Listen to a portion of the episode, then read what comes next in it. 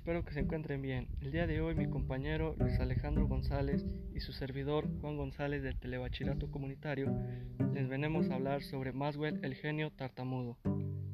James Clark Maxwell era todo menos un demonio, aunque para muchos estudiantes de las ciencias e ingenierías la sola mención de sus famosas ecuaciones sea motivo de la indecorosa vida.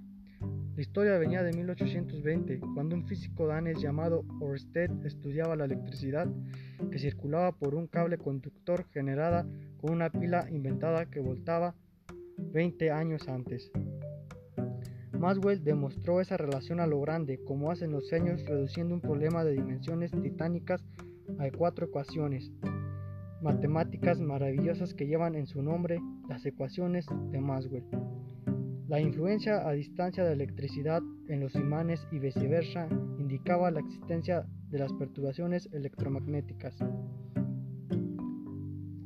La ecuación conocida como ecuación de Maxwell-Boltzmann es uno de los pilares de la física estadística.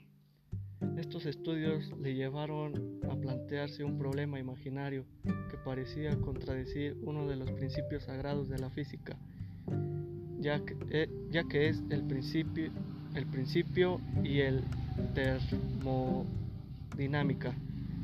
El problema que planteaba el sabio se conoce como el demonio de Maxwell. Supongamos que, que el sabio decía, tenemos dos gases a distinta temperatura encerrados en dos cámaras contiguas y aisladas sobre el resto del universo.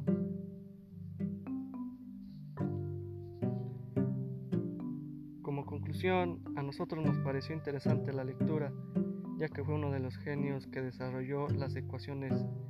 Maxwell ya también que dio un gran paso a la luz de la expresión visible que viajaba por el éter. Esto sería todo de nuestra parte. Muchas gracias por su atención.